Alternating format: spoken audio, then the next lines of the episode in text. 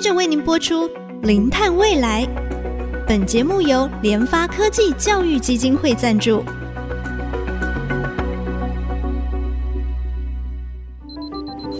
前瞻能源新方向，以科学与科技迈向近零碳排，智慧永续，与您一同开创零碳未来。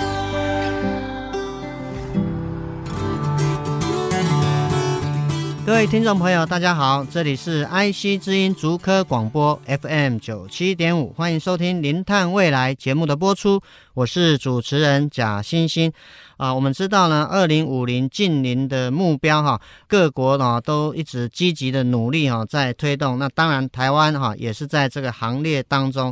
那我们从这个国际能源署啊 （IEA） 它的规划，全球如果要在二零五零实现这种净零碳排哈，整个能源的转型啊，工业产业的转型等等啊，其实是非常重要的一环。在这当中啊，除了这个啊能源的转型以外，其中很重要的一环，也就是说交通运输工具的绿化、电动化啊，所以这个也是哈我们未来要朝向的一个目标啊。那今天就要跟大家来谈谈啊零碳载具的现在与未来。我们从纯电巴士跟氢能巴士来谈起。今天非常高兴为大家邀请到啊工研院机械所业务组的组长哈，也是电动车推动办公室的主任张念慈张主任。张主任您好。呃，各位听众以及贾博士啊，好，我是张念慈，哎很高兴有这个机会来跟大家一起分享我们电动化的一个进程。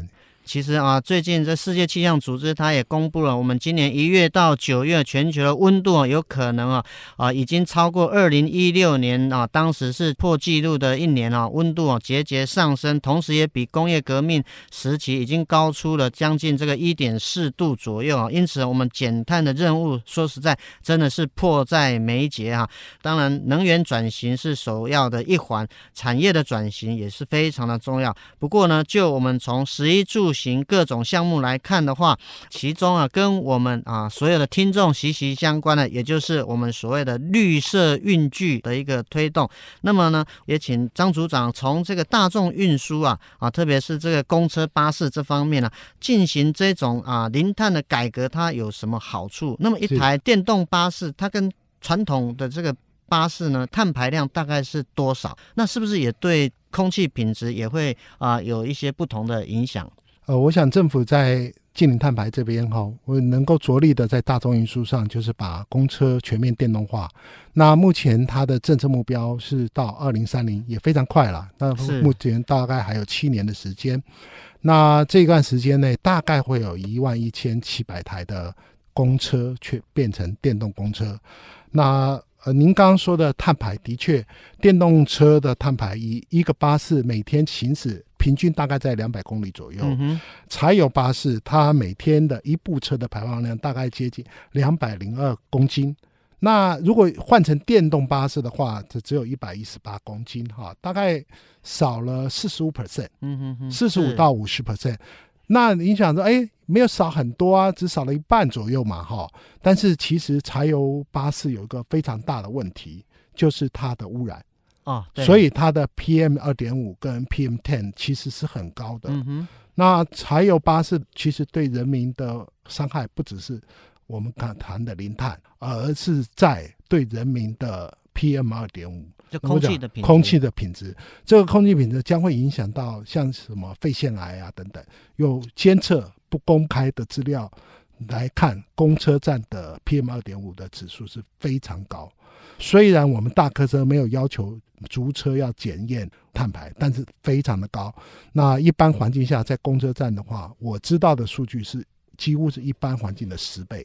哇，这个对国民的健康来说，是影响很大的，所以如果一旦换成电动公车的话，其实移动污染源就会减少，嗯，这个部分就会改善很多。那当然，碳权的这个部分，一万一千台，每一台节省一百公斤一天哦。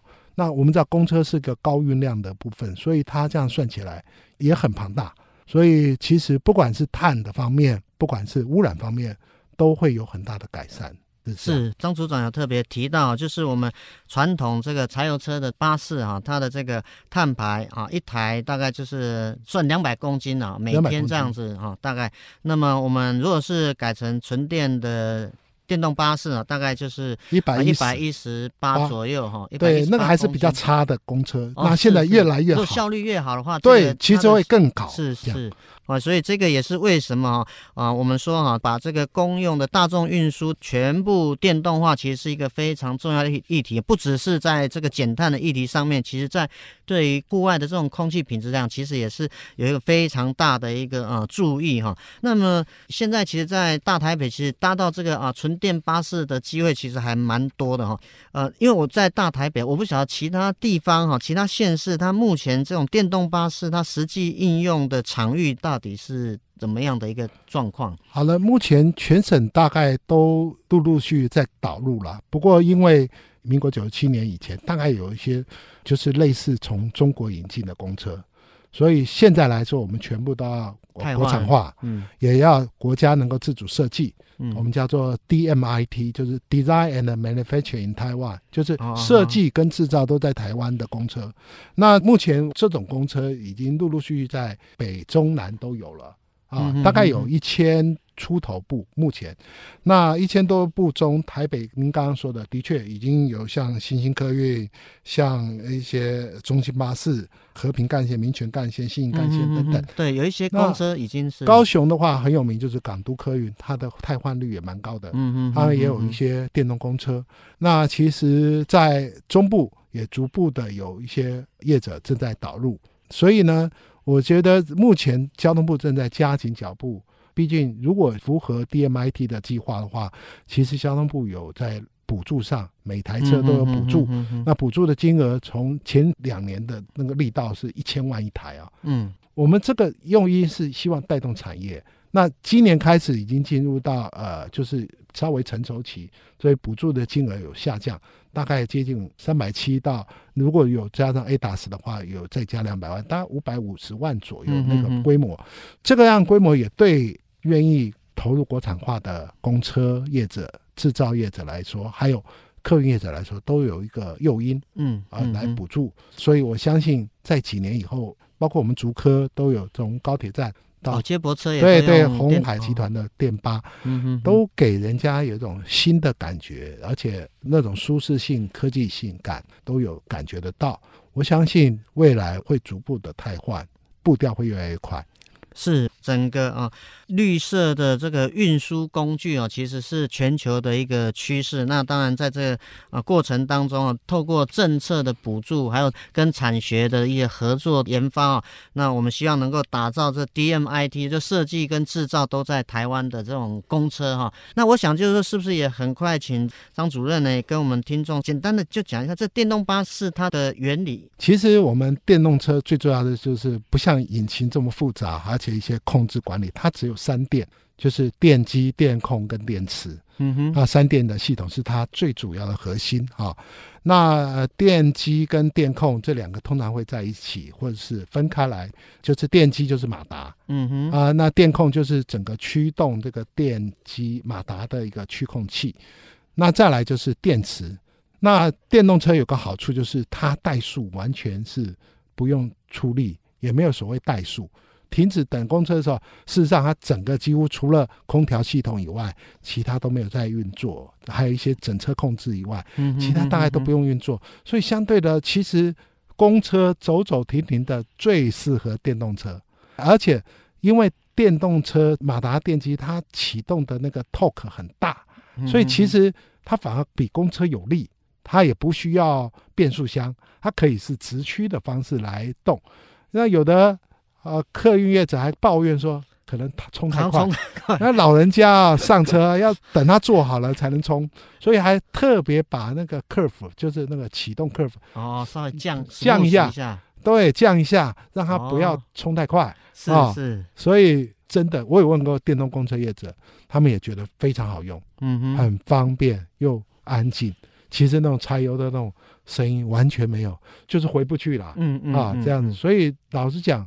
这个系统维护也简单，然后它的设计也简单，只是我们必须要掌握这些关键技术。是刚才哈张主任有特别提到，因为公车就是常常就是要停开停开这种，就更适合这种电动车的一个特性哦。在二零三零年，希望我们全台各个县市的这个公车啊，都完全的电动化哈，不仅能够这个减碳，并且也能够哈改善空气的品质。那我想我们节目先进行到这边，休息一下，赛后再回到我们零碳未来节目的现场。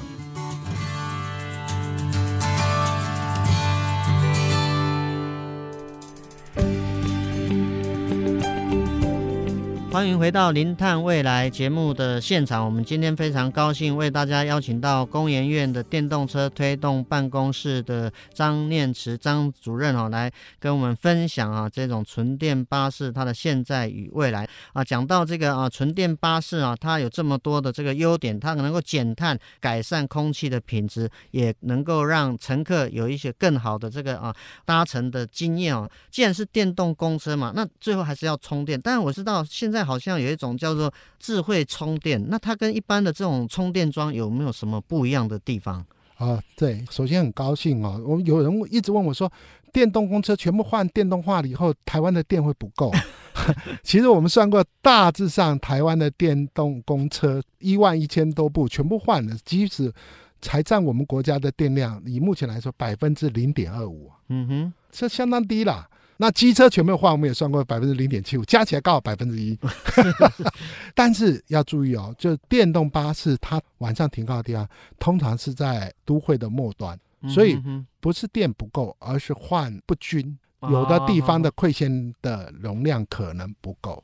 会有这种问题。嗯嗯，嗯，那电动巴士其实希望是晚上充电，或者是离峰充电。离峰充电。对，那我们算过，所以有的场站的确会造成它的馈线量，你全部跟着电动公车化的时候，会有些不够。嗯哼。那还有装的体积也可能啊、呃，因为我停公车都不够啦，我装的体积又有的话。那我根本不够，所以政府也在解决这个问题，所以叫做智慧充电的排程，什么意思呢？就是我尽可能让公车进来的时候，明天早上要发车的公车，它优先满足要充饱，然后呢，我会排顺序。那我们现在台电也不错，因为台湾现在白天日照的关系，造成太阳光电有太阳能比较多，所以我们离峰其实包括早上到下午三点都算是离峰电价哦。但是尖峰电价反而是从下午三四点以后到晚上十一点，大家回家十点十一点。所以呢，我们这种部分就要给公车业者，什么叫智慧单？就尽量让他省钱，嗯，不要在尖峰充电，嗯。第二个是电动车需要的在补电，嗯，那每一个公车的呃司机，他知道他要停哪个桩或者哪个位置，因为我们现在每一部公车都会被监控，包括它的 GPS、它的电量都已经被监控了，嗯嗯，所以我们很清楚他需要什么电量，所以他回来的时候，他需不需要停靠在桩那边？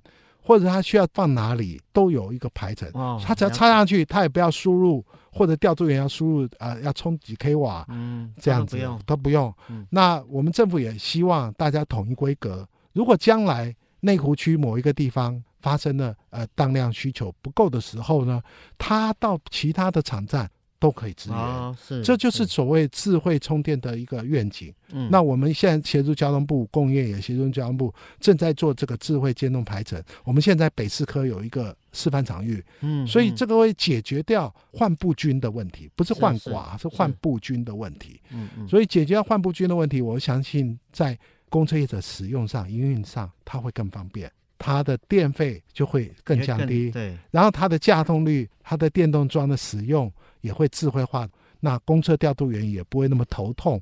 他如果超载那亏欠量，他要罚钱，那罚的钱非常高啊，那罚款。哦，哦，是。那还有一个是好的需求是，当台电打电话来说要降低某地方的亏欠量的时候，其实对我们智慧充电排程来说非常简单，你就把我就依照班表，我尽量。压下来，嗯嗯，这样子公车业者其实还有另外的 bonus，因为你配合台电，配合台电，哎，对对对对是，优惠，对，他会给你更好的补贴，是这样子。其实公车反而不是害，反而是一个 buffer。那当然，您刚刚说的储电柜也可能是一种方式。我们现在也在说，如果有的地区真的配线量不够，它需要有一个 buffer 临时这样补电，我夜间把它补满的一个储能柜，那也是有的地方有需要的。是那是那我们到时候都会做这个，这个也不是很困难。嗯，嗯所以只要把它做好，我相信对公车业者来说就是一个很好的福音呐、啊。所以我们现在这种。排程的系统已经在北四科场站在进行了。是，当然现在的一个智慧充电的一个呃系统来讲的话，如果说慢慢能够全面都是采用啊、呃、所谓的这种绿色能源为主的话，那当然电动车的整个完整的系统，我想它的这个减碳哦又更可观了哈。是比较好奇一点，就是说最近好像也有听到国外啊也在研究一些这个氢能巴士。我知道工研院好像也有在氢能巴士这一块有做一些初步的研究了，那是不是也可以稍微简单跟我们听众啊、说明一下氢能巴士它的原理到底是什么？那么目前的进度还有它是不是也有可能在台湾发展？好，我想除了市区公车以外啊，其实巴士还有一种就是呃城际的运输。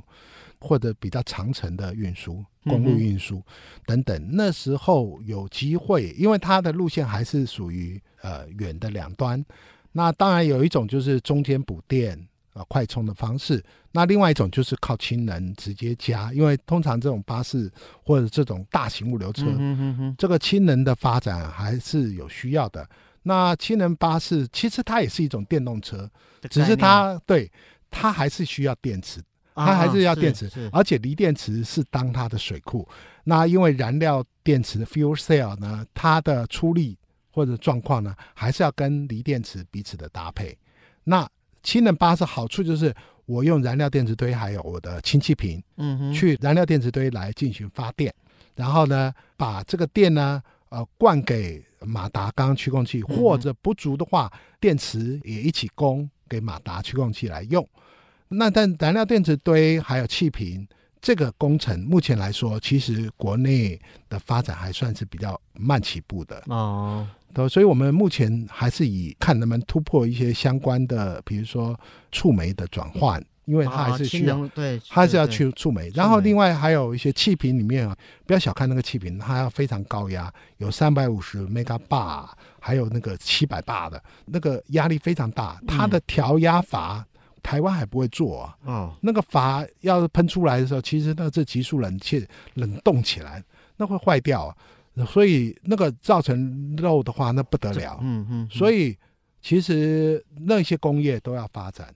那我讲目前绿氢的发展呢，其实一公斤的氢还是偏贵，嗯，所以氢能巴士以目前来看，它的营运成本一定是非常贵，是，所以政府。其实大部分是大陆地形的国家才有机会发展，是，所以大陆型的国家就是它国土相对比较大，就是说它是属于那种相对更长程、更长途的这种运输啊，啊，比如说像美国他们的跨州的，对，那当然我们嗯、呃、台湾南北长大概就是四百公里左右了啊，四百公里现在其实电动车说。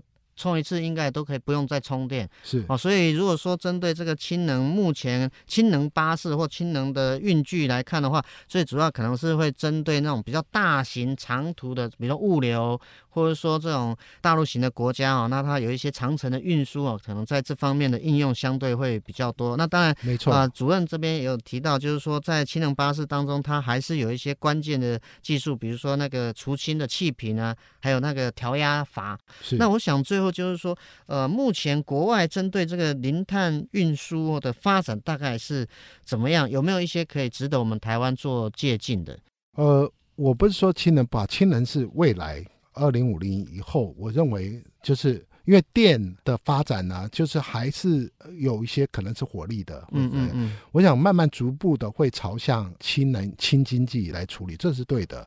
但是老实讲，制氢、除氢、运氢到车上，对这个路程比较复杂。那我反而认为制氢、除氢，然后直接到发电，让台电来使用绿氢。这样子，然后在这个电能呢，因为台湾的电网是很发达的，嗯，其实哪里补电并没有很困难，所以我认为未来的经济，就算清朝清的气从澳洲来，澳洲的我相信它的价格将来是应该应该还会降下，很有竞争力。嗯、到了那一天的时候，其实就跟呃油一样嘛，将来是运送氢这种液态氢啊或者什么的氢，让它能够运氢船到码头，直接用来发电。另外，台湾的风力离岸风电，嗯哼，在冬天的时候可能过高，那那种可能在海岸要做一个大型电解槽，把它制氢起来。嗯、如果多了，那台电也觉得够用了，那这个滤氢的给很多地方用就有需要，包括我们刚刚所有的制造业，它可能也需要。对，那至于车也是需要的，只是目前我们就用那个范畴二。直接用电力转成动力来做这个事情，我认为比较单纯一点。你如果把 fuel cell 就是燃料电池放在车上，我觉得还有一段路走。所以日本跟韩国虽然看起来发展，老实讲，听说他们很快，他们加氢，但是他 对，但是他们非常贵，而且他们也其实也遇到某些瓶颈。所以这个东西不是光车子本身问题，而是整个 ecosystem。制氢、除氢、运氢、加氢。老实讲，我们瓦斯车也是以前推了一阵子，为什么失败？瓦斯站在家盖在你家门口。对了，瓦斯车对，瓦斯站、加气站在你家门口，你同意吗？就是因为这样哦，所以我们台北市没几家，那变成司机要跑很远去加。对，make make sense。那我跟您报告，如果加氢站在你家门口，事实上。这抗议声更多，因为我说真的，那个爆炸那个威力是非常可怕。嗯哼，所以呢，通常会在哪里？在码头啊，直接在离岸码头。离岸码头，像这样台北港就有个加氢站。嗯哼，那将来谁坐？就是货柜车去加，货柜氢能车。是，那 OK，因为码头它那个台北港，你几乎看不到什么人烟的地方，它会加一个加氢站。离岸风电也拉到那边去电解槽，这样这是 make sense。或者高雄港某些地区，所以将来我是认为大型物大型物流货柜有机会。嗯哼，那公车有没有机会？我现在还是要看我们国家的加氢站能够能够 support 到多少多少对来看这个事情。但是我认为二零五零以后，大家零碳排的时候，这个时候我相信亲。是其中一个必要选择。是是，那我想我们今天真的非常高兴哦，邀请到工研院机械所的业务组的张组长哈，也是电动车推动办公室的主任哈，张念慈张主任来到我们今天的节目当中，跟我们听众朋友分享啊，这种绿色运输工具，特别是电动巴士，它目前的这种发展规划。当然，我们也带到这种氢能巴士，它未来。还是有一些这个啊契机存在的。我们再次谢谢我们的来宾，我们谢谢啊张组长。好，谢谢谢谢贾博士，谢谢。节目进行到这里，感谢大家的收听，我是贾欣欣。下周同一时间我们再会。本节目由联发科技教育基金会赞助播出。联发科技教育基金会邀您一起响应净零碳排，以知识驱动更好的未来。